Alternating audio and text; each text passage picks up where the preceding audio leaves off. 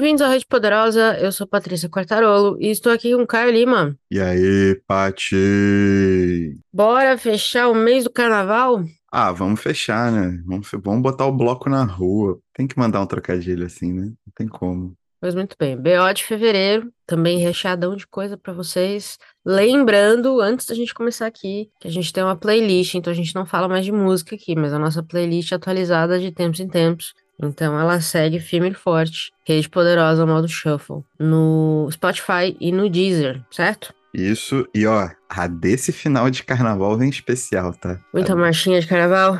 É, marchinha que toca nos blocos da vida aí, os blocos mais hardcore, bloco emo. Bloco emo, tá bom. Bloco do Cantina da Serra, é isso. Vamos que vamos, então. Pra assistir, eu não tenho nada, mas eu sei que você tem uma, algumas recomendações aí, então toca o barco. Isso. Eu tenho três recomendações e vou ser ligeiro aqui, vou ser rápido. A primeira é mais uma vez o canal da CPC Homens Filmes que resgata o cinema soviético com O Mensageiro, um filmaço que fala a vida na União Soviética no período do Gorbachev. E é muito interessante como estava acontecendo a questão da perestroika e como aquela juventude estava se organizando. E é um, um filme que, que parte de uma premissa um pouquinho surreal para a época, de um moleque que ele é um mensageiro e chega na casa de uma pessoa para entregar uma mensagem, meio que se apaixona pela filha da pessoa e começa a né, ficar de tititi ali, até que ele inventa que a mina meio que tá com ele.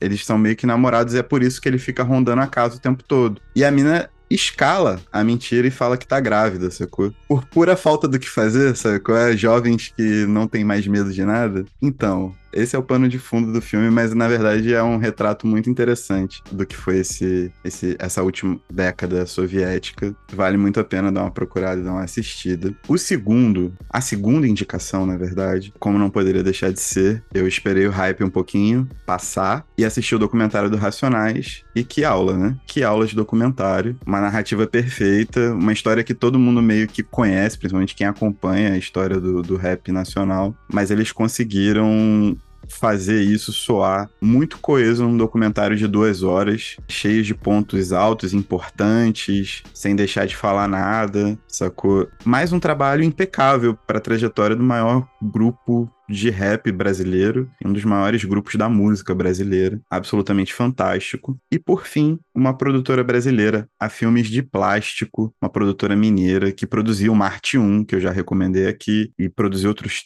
tantos filmes fodas. Conheça um trabalho, produtora maravilhosa que faz muito com pouco, sabe qual é? E o cinema brasileiro sempre se reinventando de alguma forma, né? Não só o cinema, como a cultura. E eles não deixaram a peteca cair nos últimos anos. Foram anos pavorosos para a cultura. Foi aí que eles surgiram e fizeram belíssimas películas para nosso deleite. E essas são as minhas três indicações expressas aí de audiovisual. Muito bom, muito bom. Vamos para as interwebs, então. Eu tenho só uma, vou falar rapidinho. É tranquilo, é, um can... é o canal da Fefelash no YouTube. Acho que você que me recomendou um curso do Tolkien. É, eu assisti, achei bom. Mas aí eu fui olhar o canal e tem muita coisa incrível. Tem vários cursos de extensão ali de literatura que eles estão disponibilizando online. Então eu recomendo demais se você gosta de, de.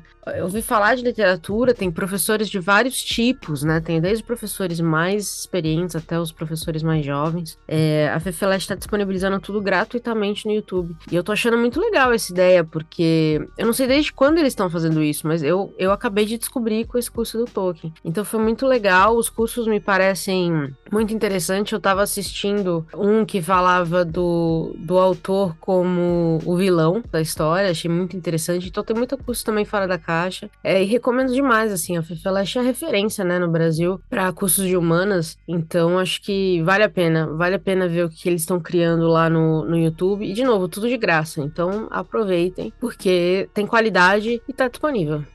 É a nata for free aí, ó. É muito bom mesmo. Eu gosto muito, já vi bastante coisa. E os cursos de verão, que a gente nunca é né, selecionado para participar no sorteio, eles vão quase todos pro YouTube, os que são gravados, né? Alguns não são gravados, mas quase todos que são gravados vão pro YouTube depois, tipo, um ano depois, seis meses depois, e estão no canal da Fefeleste. Vale muito a pena. Se você não foi sorteado, espera um pouquinho que provavelmente vai cair lá e você poderá fazê-lo. E bom, no meu caso, tem três três paradas diferentes para falar. A primeira é que, pô, a gente vai mexer numa série que envolve mapas esse, esse semestre, né? Que é o Sovietistão. E aí, por um acaso, eu parei num site chamado True Size. Porque o que acontece? O nosso, nosso planeta, né? Ele é uma bola com os polos achatados, até onde eu sei. Dizem, é. Dizem. É o que dizem. Só que os mapas que nós usamos são mapas retangulares. E para isso acontecer, de alguma forma, você cria distorções no mapa. E aí alguns países, com mais próximos dos polos norte e polo sul, eles ficam mais alongados para fazer essa correção e esse enquadramento dentro de um, de um plano, né? E aí o True Size, na verdade, você seleciona um país e vai comparando com outros países para meio que saber o tamanho real e ajuda muito a você ter dimensão de certas certas coisas. Por exemplo, a Rússia, né, que é um num mapa normal é um bagulho gigantesco, mas ela é mais curtinha ou menos, ou ela tem um comprimento menor do que o continente africano, né? Só que quando a gente olha no mapa, a gente vê a Rússia, tipo, gigantesca, por conta dessa distorção de, da própria transposição de, de formas de ver. E aí eu fui colocando um país dentro do outro, foi muito maneiro de fazer, sabe?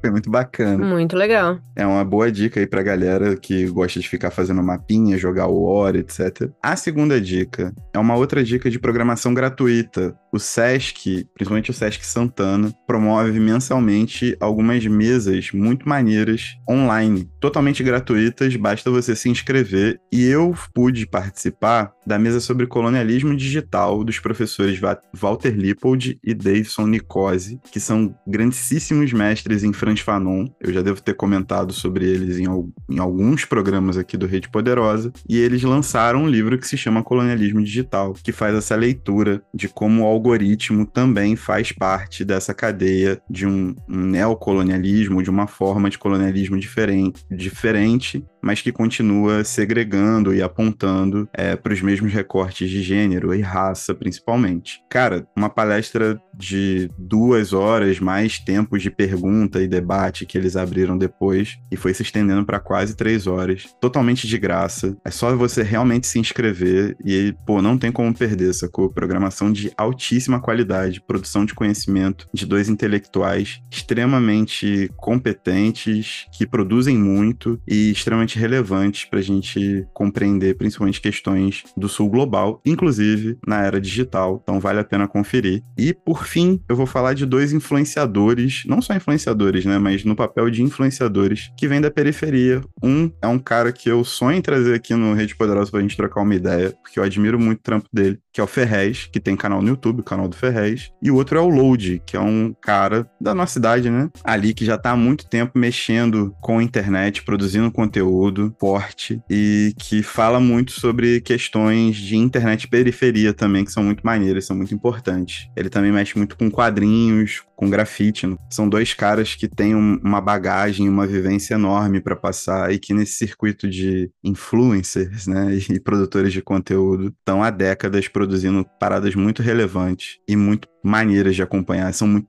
são trajetórias muito bonitas também. Não só de trajetórias pessoais, mas de ajuda ao próximo, sabe? Qual é? De abdicação, de realmente estar tá em contato com, com, com as comunidades em que eles moram, com as famílias, etc. É um rolê muito foda, então vale muito a pena acompanhar. Muito bom, muito bom. Muito recheado esses para começar o para começar o BO hoje. Fevereiro, um mês curto, mas foi um mês foi curto, mas foi curto, né? Teve carnaval. Muito bom. Vamos então falar de livros Sim. para ler.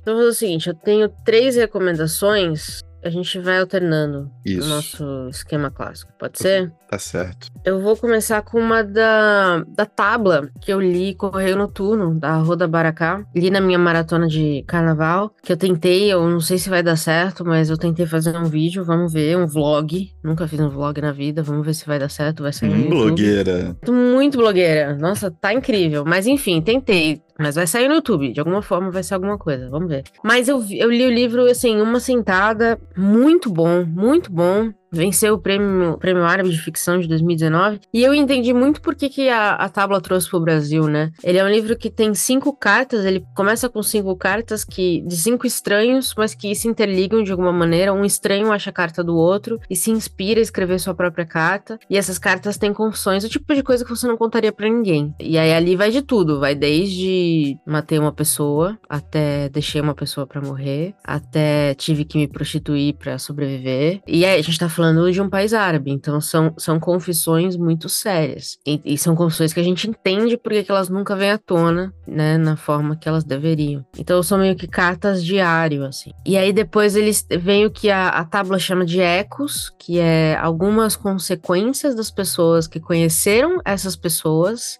então é muito criativo a forma como a Roda, a Roda conta essa história, porque essas cartas na verdade nunca são entregues, mas ainda assim existem consequências para as ações né? Quer você conte o que aconteceu ou não, as coisas aconteceram, né? E é, existem consequências para elas. Então, é, é, um livro curtinho, acho que tem 200 páginas para você ler realmente numa sentada, mas assim, foi o primeiro livro que eu li da maratona e devorei, devorei, realmente muito bom, Roda Baracá. Já tem acho que mais um dela publicado aqui no Brasil, se eu não me engano, da Tábua. Eu vou tem. ficar de olho agora, porque gostei demais da escrita, demais mesmo. mais um acerto incrível da Tábua e eu vou ficar de olho. Maravilha. Assim, assim, eu vi algum, algumas partes que a tábua sempre posta o pessoal lendo, né? Impactantes totalmente impactante. Agora, com a tua, com a tua validação de é extrema é importância, é isso. É bom. Vou nessa. Bom, Manda. eu peguei, cara, com a Nina do Alfarrábio Cronópios e Famas, um livretinho, livretinho mesmo, do Manuel de Freitas. E para quem se lembrar, eu já tinha falado do Manuel de Freitas na coleção da Macondo, com o Bissunt, que para mim é um dos é o melhor livro que a Macondo publicou de poesia dentro do que eu conheci do catálogo. Com a Nina eu peguei os Juros de Demora, que tem uns 20 poemas só, só que são 20 poemas que tratam da morte de maneiras diferentes e de maneiras muito próximas, sem nenhum tipo de idealização, sabe? É uma parada muito forte, é muito diferente do que do que o próprio Manuel propôs em Ubisunt e outras paradas que eu li dele mais soltas. E eu fiquei simplesmente tipo maravilhado, assim, fiquei impactado real. Eu sentei aqui na minha mesa e fui lendo um, passava pro outro e voltava para esse um, aí avançavam mais uns dois e voltava pro um, e fiquei, tipo, eu passei uma tarde com um livretinho. E até agora ele bate muito forte na minha memória, assim aquele esquema dos melhores perfumes estão nos menores frascos, né? Então, é isso. Tipo, Muito bom. Juros de demora, livraço. Boa. Minha próxima recomendação é um contemporâneo que saiu, acho que no final do ano passado, pela Tordesilhas, que foi o Destransição Baby, da Torrey Peters. Eu fiquei muito curiosa por esse livro, porque ele foi um dos finalistas para o Women Prize Awards for Fiction. E eu fiquei curiosa porque ele falava de uma de um, de um relacionamento diferente, de uma mulher que. uma mulher trans que destransiciona, destransiciona palavras novas no vocabulário. E volta a viver como homem. E ela acaba engravidando uma mulher, porque ela tem relacionamentos, né, como homem, ela tem relacionamentos com mulheres, assim como com mulheres trans, ela tem relacionamento também com mulher. Só que ela nunca deixa de se sentir uma mulher. Então, o livro vai, vai contar essas histórias, tanto desse relacionamento dela como mulher trans com outra mulher, vai contar essa história, vai contar a história dessa destransição, vai contar a história dessa gravidez, que muda tudo, porque de repente ela, ela tem na vida dela a coisa mais hétero cis que poderia acontecer, né? E ao mesmo tempo em que ela continua se sentindo uma mulher. Então, é um, é um livro que questiona muito é, o que é a maternidade, o que é ser mãe e pai, né? O que, que ela vê como paternidade, o que é uma família, porque o que acontece é, ela nunca se viu como pai, mas a ex-namorada dela, que também era uma mulher trans, sempre quis ser mãe, né? Existe isso na, na comunidade trans, só que é muito difícil para a comunidade trans conseguir é, adotar. Então, como é que a gente consegue falar de maternidade nessa comunidade? Então, me tocou muito porque a gente leu o, o Parque das Irmãs Magníficas em janeiro, então eu acho que conversa muito com aquele livro. E eu acho que essa conversa sobre a transição, a destransição, a, o que, que a sociedade faz com essas pessoas, porque ela destransiciona por causa de uma questão social, ela apanha na rua de um homem e, e ela decide que ela não consegue mais viver assim, né? É muito difícil você ser quem você é e o tempo inteiro isso ser questionado. Então ela desiste. É, é simples assim. Então é muito triste também ter isso, né? O, o, trauma de você não poder ser quem você é, porque isso, isso é questionado o tempo inteiro. Então é um livro muito sensível, é um livro que levanta muitas conversas. E como eu falei, ele conversou muito com o pai das Irmãs Magníficas para mim, que também fala muito de maternidade na comunidade trans, fala muito dessa questão do que, que é uma mãe, o que, que é um pai, o que, que é isso de. o que, que é uma família. E eu acho que a gente cada vez mais tem que levantar essa bola, essa, essa conversa, porque a família, a, o que a gente entende como família, talvez não seja mais pai, a mãe ou filho. Talvez realmente seja uma fam a família que a gente escolhe. Então esse livro, ele, ele eu acho que ele agrega para a conversa que a gente teve lá em janeiro. maravilha, Paty. Bela mensagem com. Não é? Porra. Eu tô sensível depois do carnaval. É, eu fiquei até com vergonha de falar merda depois agora. Mas enfim, não vou falar besteira, não. Indo pra uma área que, cara, é muito difícil, poesia principalmente, né? Ter um, um nível de abstração sobre dados da realidade ou sobre desastres, por exemplo, que me peguem, sabe? Às vezes parece tudo muito artificial. Só que eu tava de bobeira rodando por Paraty, parei na livraria e um nome me chamou a atenção, que é da Prisca Agustoni, que eu já recomendei aqui, se eu não me engano, no BO passado, que eu li um plaquete dela. E aí eu fui, sentei no bar lá, tomei um cafezinho, fiquei lendo o livro. E O Amargo Gosto dos Metais é um dos melhores livros de poesia que eu li nos últimos anos, tranquilamente. O livro tenta refletir um pouco o que foi o que foram os, os acidentes, né? Os crimes ambientais em Mariana e Brumadinho. Só que ela consegue fazer isso de uma maneira magistral, muito coerente no sentido das coisas. Então, uma pessoa, mesmo uma pessoa que não esteja acostumada com poesia, consegue sentir o gosto amargo dos metais sabe? Mas ao mesmo tempo, tecnicamente, a forma como ela construiu, as abstrações que ela teve, as imagens que ela foi construindo, a questão, várias questões estéticas colocadas no texto, elas são de um, de um refinamento, de uma habilidade, de uma construção muito bem feitas, sabe? E é realmente muito impactante, porque você você sente o desastre acontecendo o tempo todo. E ela vai passando algumas fases do desastre e ela vai falando sobre os próprios ecossistemas e biomas que foram, é, foram mortos, foram assassinados ali, as famílias so completamente soterradas, as cidades perdidas, sabe? A história, é tudo, tudo, sabe? Ela conseguiu fazer uma compreensão global do que foi o desastre dentro de uma forma poética muito sensível. Eu achei isso muito foda. E a Prisca rapidamente me chamou a atenção, né, com esses dois trabalhos que eu li em meses consequentes. E, cara, O Gosto Amargo, Amargo dos Metais foi publicado pelas Sete Letras e é um livraço. É um livraço. É um livraço. Eu recomendo a todo mundo. E é aquela parada, né? É uma, é uma maneira também de não deixar a memória morrer, né? Esses crimes ambientais, essa desumanidade, sei lá. É uma parada tão sem proporção e às vezes passa batido no nosso dia a dia. E a literatura é um jeito de não deixar as coisas morrerem também, né? A Prisca fez isso de uma maneira absurda, pô. É incrível. E tudo forte. É forte, né? E, tipo, é forte e não é cafona, né? O que é difícil em poesia. É muita coisa cafona em poesia. Sério. Fato.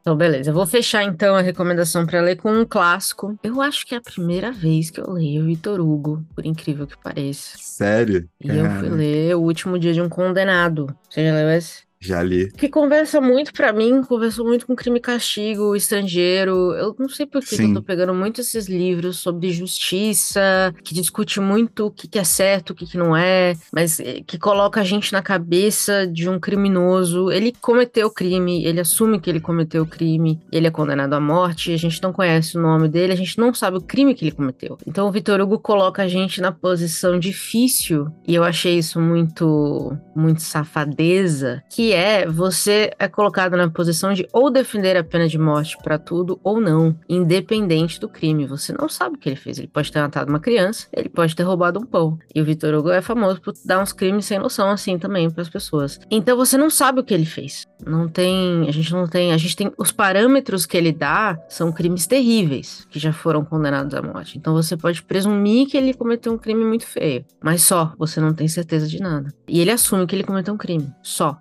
Também. Você não, nunca sabe em momento nenhum qual foi o crime. E eu achei essa uma boa sacada, porque é, quando a gente fala de justiça, existe essa conversa, né? A justiça ela, é um, ela não é individual, ela é meio que um grande tapetão, assim, né? E, e eles tomam decisões, elas funcionam para todos. Essa, é essa é parte do problema, na verdade, né? É, de uns tempos para cá, a gente tem conversado, é, a gente tem visto muito isso, muito esse, esse parte desse problema que é, por exemplo, a coisa das drogas é um problema muito sério. Hoje saiu no nosso, no nosso YouTube a nossa série do, na fissura que a gente lançou aqui no, no podcast em 2019. Eu tava pensando sobre as drogas, né? Essa coisa de você ter 20 gramas de maconha, você ter a mesma, a mesma. Você vai preso tanto quanto o cara que tem 2 quilos. Então, assim, a justiça ainda engatinha em algumas coisas, né? Essa coisa de você ter droga vai preso, ponto final, de você não ter nuances em algumas questões, eu acho que é isso que ele explora. Existem nuances, existem circunstâncias, e apesar de a gente já ter evoluído muito de lá para cá, o livro, se eu não me engano, é de 1800 alguma coisa, ainda não evoluiu o suficiente. A pena de morte foi abolida em vários países, mas não em todos, né? Não em todos.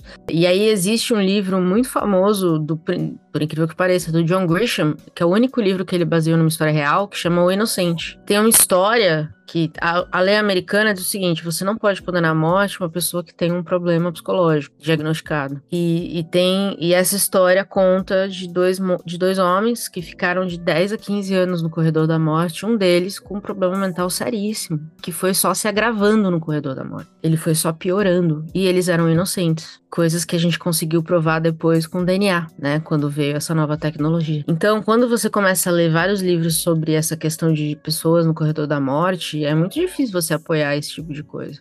E eu, o Vitor Hugo, lá já em 1800 e bolinha, sei lá quando era, ele escreveu esse livro, mas já lá atrás ele já estava levantando essa bola, que a gente não pode cometer esse, esses erros, esses erros são fatais. Enfim, achei o livro muito bom e, de novo, eu acho que ele, ele conversa muito com livros que eu tenho lido recentemente e, e tem ficado muito na minha cabeça essa conversa sobre justiça, sobre os sistemas, é, sobre como a gente evolui devagar o sistema de justiça. Ainda tem muito para evoluir, apesar do que a gente já conseguiu andar, e, e, eu fico pensando nesses, nessas histórias todas juntas, assim, e eu não tenho nenhuma, nenhuma, nenhuma conclusão além de que ainda tem muito pra gente fazer. Mas foi um livro que ficou curtinho também, que você lê em algumas horas, mas fica, fica martelando depois, assim. É forte, é forte. Sim. Então eu recomendo demais. E não são poucos os casos que são transformados né, em algum material, de, principalmente o, o, cinema, né, de casos de pessoas que ficaram presas e tomaram uma, uma sentença de morte, que eram inocentes e foram anos para elas conseguirem. E aí uma vida se perdeu, né? Também. Acabou, é, então. É Porque... um erro fatal. O que, que essa pessoa vai fazer? Porque é o tempo, e mesmo que ela consiga provar a inocência, tipo,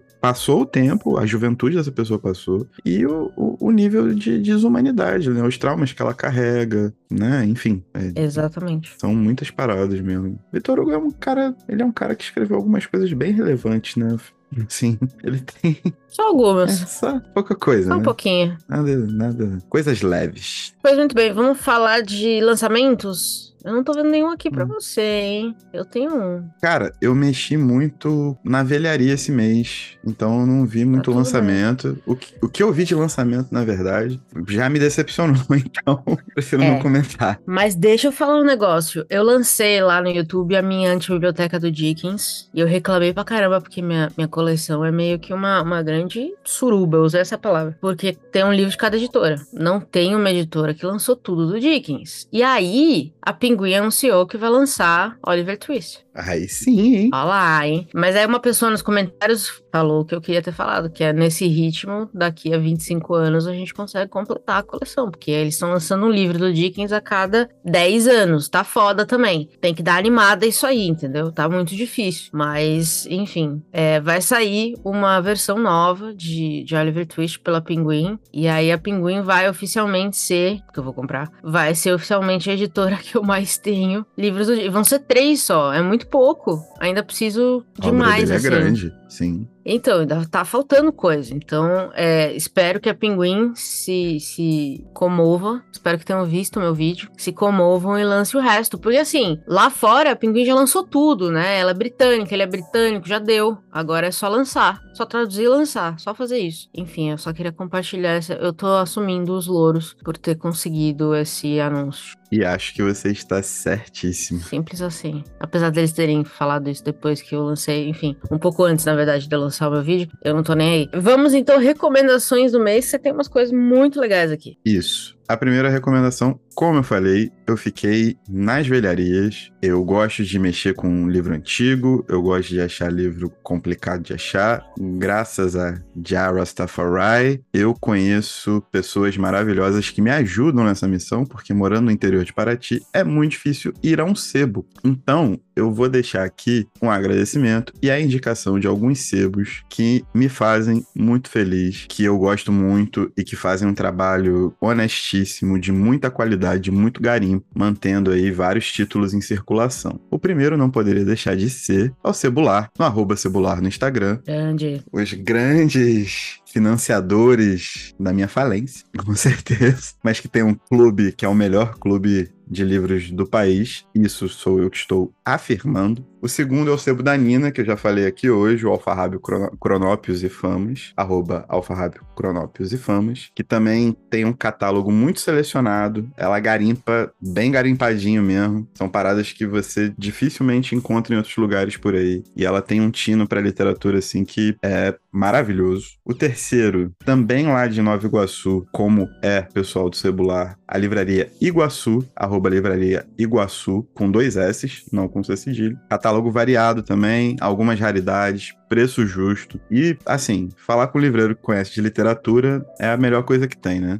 Ele também manja muito, tal qual Laís, tal qual Nina. E, por fim, um sebo bem pequenininho, bem pequenininho, mas que me forneceu uma das grandes alegrias da minha vida, que era uma parada que eu queria há muito tempo, que é um livro sobre a exposição do Bolanho que rolou em Buenos Aires, né? O Estudo Bolanho. É um livro que, basicamente, ninguém tem aqui no Brasil. E tava muito difícil de achar, mesmo na Argentina. O sebo Yara Livros, arroba Yara Livros, trouxe. E por sorte, na hora que ela postou, foi a hora que eu entrei no Instagram. Então eu não dei tempo para absolutamente ninguém passar na minha frente. É e realizei sinal. esse feito, né? Exatamente. É um sinal de que eu precisava gastar dinheiro naquele momento. E foi o que eu fiz. Mas além disso, as indicações são sempre muito pontuais, muito bem selecionadas, com uma faixa de preço maravilhosa também. Enfim, são quatro sebos aí que são os sebos que eu mais curto e que eu tenho algum contato e tenho muito carinho, porque eles cumprem também uma relação de muito afeto com a literatura e com a circulação de literatura.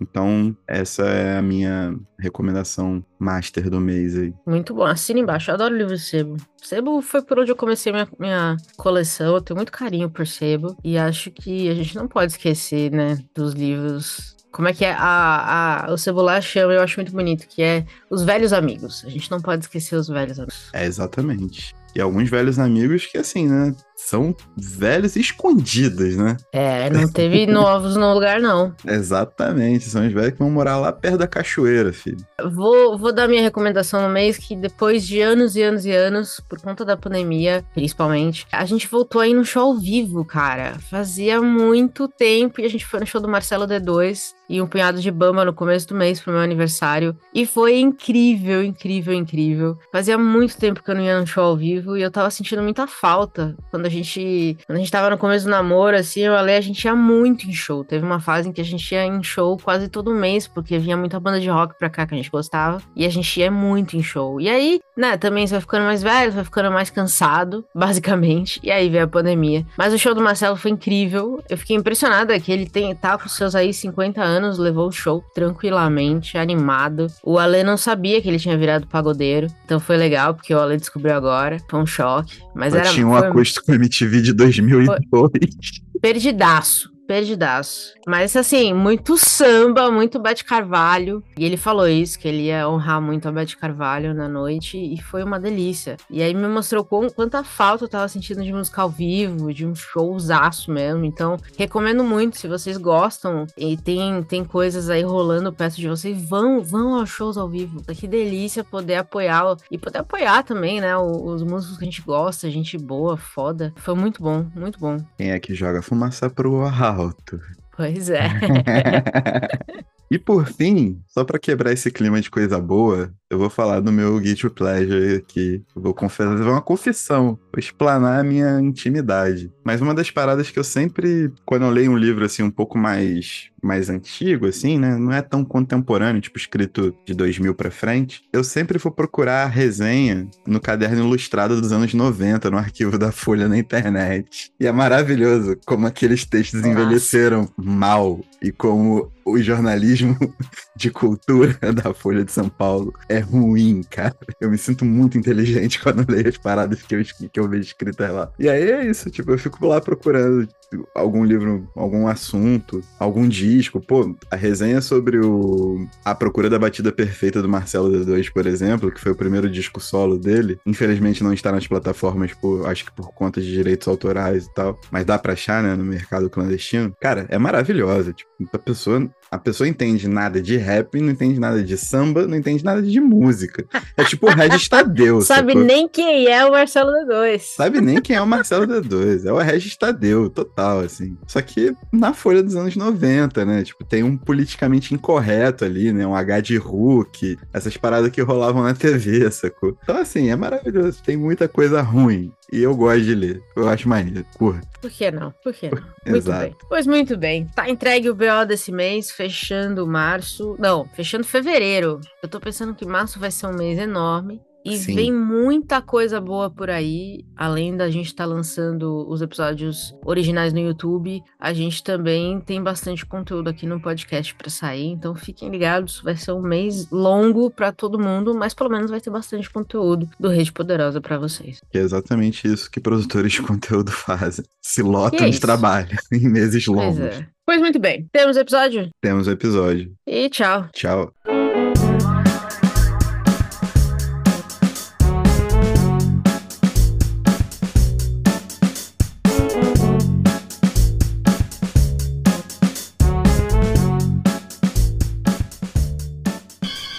Want you to know the power of the underground.